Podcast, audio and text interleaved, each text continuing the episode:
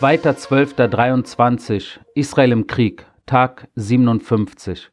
Nach wie vor 136 Geiseln in den Händen der Terroristen im Gazastreifen. Unter den 136 befinden sich 17 Frauen und Kinder. 17 Frauen und Kinder, die eigentlich äh, Teil der Rahmenbedingungen waren, dieses Plans äh, der letzten Woche, bevor die Feuerpause gebrochen wurde, dass alle Frauen und alle Kinder auf Frauen, freien Fuß äh, gelassen werden müssen. Doch das hat die Hamas nicht eingehalten. Nach wie vor deshalb 17 Frauen und Kinder im Gazastreifen in den Händen von Terroristen. Unter diesen 17 befinden sich auch die zwei Brüder Ariel und Kfir Bibas. Kfir ist der zehn Monate, das zehn Monate alte Baby. Das Bild von ihm habt ihr wahrscheinlich schon gesehen. Äh, der kleine rothaarige, äh, süße, das süße Baby, was man einfach nicht aus dem Kopf mehr bekommen kann. Und aus dem Kopf bekommen kann man auch nicht Nama Levi. Das ist die 19-jährige Israelin, die äh, auch noch sich in der Gewalt der Terroristen befindet die äh, am 7. Oktober, äh, es gibt ein Video, was ich heute auf sozialen Medien zum zweiten Mal hochgeladen habe, wo sie im Gazastreifen äh, von den Terroristen äh, aus einem Jeep gezerrt wird, an den Haaren man sieht, dass sie, äh, äh, äh, dass sie äh, Blut hat in ihrer Hose. Man sieht, dass sie verwundet ist äh, unten äh, in der Fußregion und dann von den Terroristen auf die Rückbank des Jeeps geschmissen wird. um, um, die, um diese Szenerie herum hört man Jubel, hört man Allahu Akbar Rufe und man sieht eine Ambulanz, die vorbeifährt, nicht anhält um die verwundete Nama äh, zu behandeln. Das alles äh, könnt ihr auf äh, X bei mir sehen. Ich hoffe auch auf Instagram und Facebook, wenn es noch nicht gelöscht wurde. Das ist eine Situation, die natürlich von äußerster, wirklich von äußerster Brutalität, das ist, das sind, das ist hier, das muss man sich einfach nur angucken und dann versteht man, mit wem man es zu tun hat weil ja in den letzten äh, Tagen bei dieser Geisel für äh, Terroristen und palästinensische Gefangenen äh, Situation der ein oder andere den äh, Anschein bekommen hat, dass die Terroristen eventuell human mit ihren Geiseln äh, umgehen und sie behandeln. Und ja, äh, mittlerweile ist, wird immer klarer, dass äh, zum einen sie auch die Geiseln, die jetzt schon freigelassen wurden, äh, teilweise geschlagen haben, äh, teilweise mit Stromschlägen äh, misshandelt haben äh, und so weiter und so fort. Aber äh, klar muss uns auch sein, dass es Geiseln gibt, die sie relativ äh, okay behandelt haben und andere Geiseln gibt, die sie nicht okay behandeln. Diejenigen, die sie freigelassen haben, die haben sie relativ okay behandelt. Die, die sie nicht rausgelassen haben, sind wahrscheinlich die Geiseln, die äh, auf extremste Weise schlecht behandelt werden. Und ich kann mir einfach beim besten, äh, beim besten Willen einfach nicht vorstellen, warum deshalb diese 17 Frauen und Kinder nicht freigelassen wurden in diesen Tagen der Feuerpause.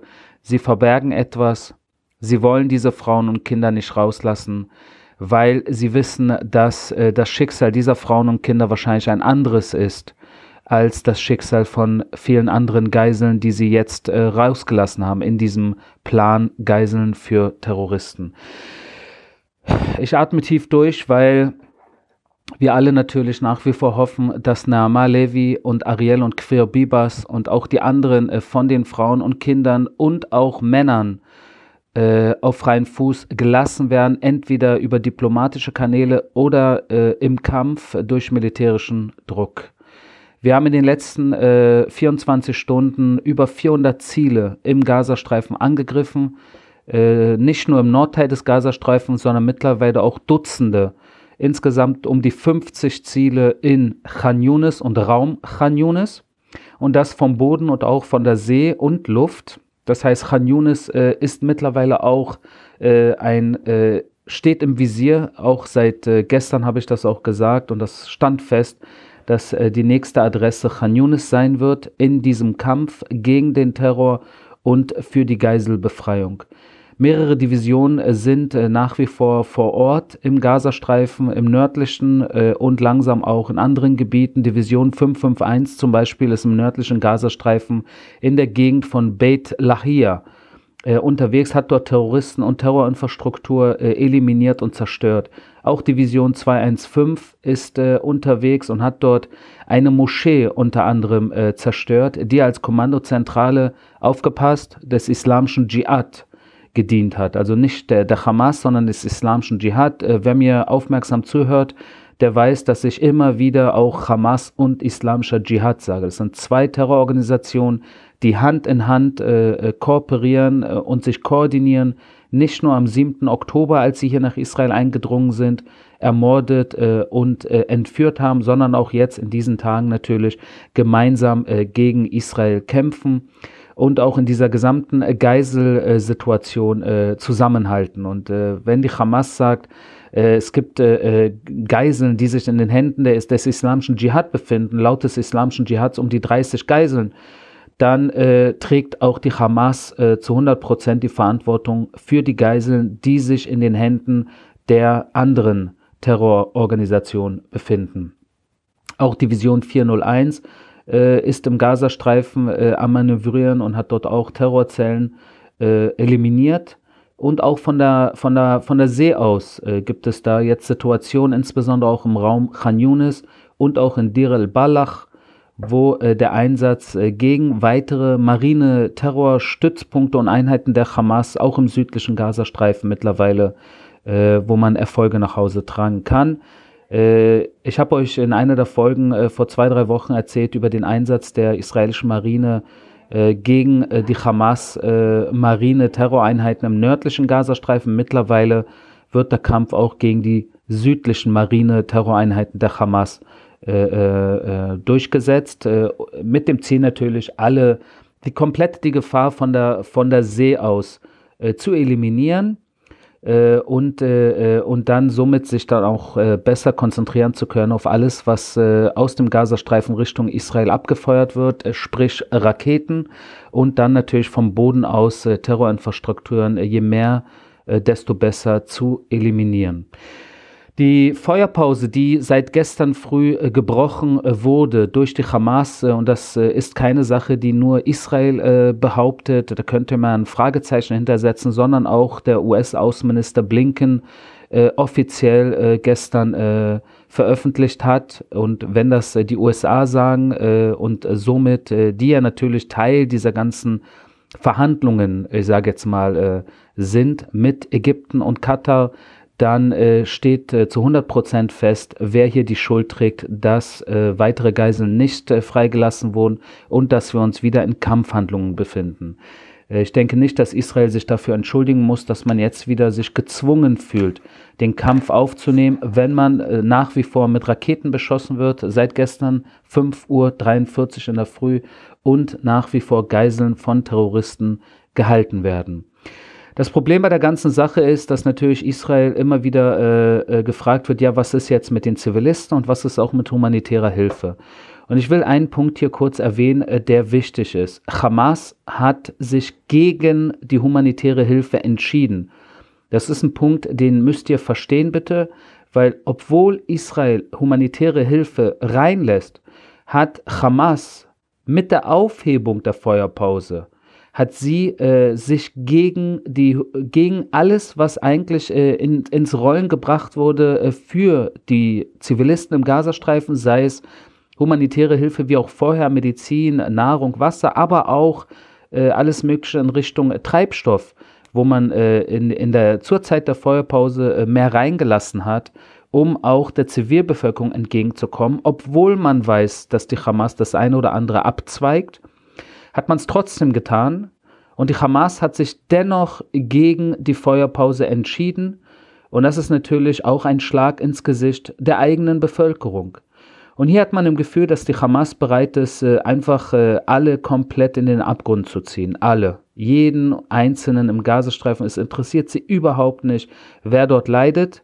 Und das ist äh, wirklich eine Situation, wo ich manchmal im Gefühl habe, das kann man nicht mal vergleichen mit anderen Konflikten äh, in der Vergangenheit, wo die Menschen, äh, die Terror gemacht haben, ausgeübt haben äh, und äh, äh, und wirklich äh, bereit waren, Selbstmord zu begehen in ihrem Wahn, aber dennoch irgendwo ein, ein Mindestgefühl hatten für ihre eigenen Leute. Hier im Falle der Hamas äh, verliere ich manchmal äh, den Eindruck, dass da noch ein Stück weit, vielleicht ein Prozent noch Liebe zum eigenen, zu den eigenen Leuten äh, besteht, sondern sie in ihrem Wahn, in ihrem Dschihad-Wahn, in ihrem Märtyrer-Wahn bereit sind, äh, alles zu opfern, um dort äh, äh, irgendwie weiterhin Geiseln zu halten und weiterhin Raketen auf Israel abzufahren. Also es ist wirklich und äh, es ist für, für Menschen äh, wie uns wahrscheinlich, die im Westen in, in, in einer anderen Kultur aufgewachsen sind, äh, die nicht von Hass und von, äh, von Hass äh, und von radikal-islamistischer Ideologie geprägt ist. Äh, wir können uns das teilweise gar nicht vorstellen, wie, wie diese Terroristen wirklich ticken. Und ihr, ihr dürft nicht vergessen, als sie am 7. Oktober hier nach Israel eingeströmt sind, Tausende von ihnen, Sie sind nach Israel eingeströmt äh, und sie wussten äh, teilweise und gingen davon aus, dass sie, dass viele von ihnen zumindest nicht mehr äh, zurück in den Gazastreifen gehen können und in dieser Dschihad-Aktion des 7. Oktobers äh, ihr Leben verlieren werden. Also es ist eine Art, äh, eine Art Massenterroranschlag von Selbstmordattentätern, ja, die einfach über die Grenze gekommen sind und äh, auf dem Weg in den eigenen Tod einfach jeden und alles äh, mit in den Tod gerissen haben. Also äh, ich weiß nicht, ob es eine ähnliche Situation jemals in der Geschichte der Menschheit in dem Ausmaß äh, gegeben hat. Aber auch ein Thema, was ich heute kurz ansprechen wollte, was ich äh, bis jetzt vielleicht so nicht gemacht habe, weil wir uns ja natürlich immer, äh, seit ich diesen Podcast betreibe, auf den Gazastreifen und Israel äh, konzentrieren, hin und wieder natürlich auch ein Stück weit auf den Libanon und äh, Syrien und Jemen und ein Stück weit Iran. Aber so das äh, Big Picture, äh, das Globale, äh, habe ich bis jetzt, glaube ich, noch nie wirklich angesprochen. Was eigentlich klar ist, aber ich denke, ich sollte das auch noch mal kurz erwähnen. Im Endeffekt äh, wissen wir alle mittlerweile, dass der Kalte Krieg zurück ist. Und was meine ich damit? Damit meine ich, dass die Welt äh, im Großen geteilt ist in mindestens zwei Lager. Das eine Lager ist der freie demokratische Westen, äh, wo äh, es eine Kooperation gibt äh, zwischen den USA, äh, zwischen Europa, äh, zwischen Indien, moderaten arabischen Staaten und auch der Ukraine und Israel. Und demgegenüber stehen Länder wie Russland, China, Nordkorea, die Islamische Republik Iran und natürlich radikal-islamistische Staaten und Organisationen, unter anderem auch Hamas, Islamischer Dschihad und die Hisbollah. Und so hat man im Gefühl, dass mittlerweile eigentlich äh, die Welt äh, in zwei Teile aufgeteilt ist, wo in der Mitte irgendwo ein eiserner Vorhang äh, besteht, wobei Indien natürlich äh, hinter dem eisernen Vorhang, aber es ist jetzt keine, damit meine ich nicht, dass es irgendwo eine wirkliche Grenze gibt, sondern dass die Welt aufgeteilt ist in diese zwei äh, Lager. Und äh, in der Mitte dieses eisernen Vorhangs es mindestens zwei Kampfzonen gibt, wo äh, diese zwei Lager aufeinanderprallen. Und diese zwei Kampfzonen befinden sich in der Ukraine und in Israel. Das sind die zwei Staaten, die äh, zwischen diesen zwei Lagern äh, im Kampf sind, äh, von der einen Seite äh, bekämpft werden und von der anderen Seite unterstützt werden. Und ich denke, dass wir hier ganz klar aussprechen sollten und sollten, äh, welcher, welches Land auf welcher Seite dieser Lager äh, gehört und dementsprechend auch diese Länder behandeln sollten. Die Frage, die natürlich immer offen bleibt, äh, werde ich auch immer gefragt, ja, wel auf welcher Seite befindet sich hier eigentlich die Türkei? Und auf welcher Seite befindet sich Katar? Und wenn ihr mich fragt, äh, befinden sie sich irgendwo in der Mitte.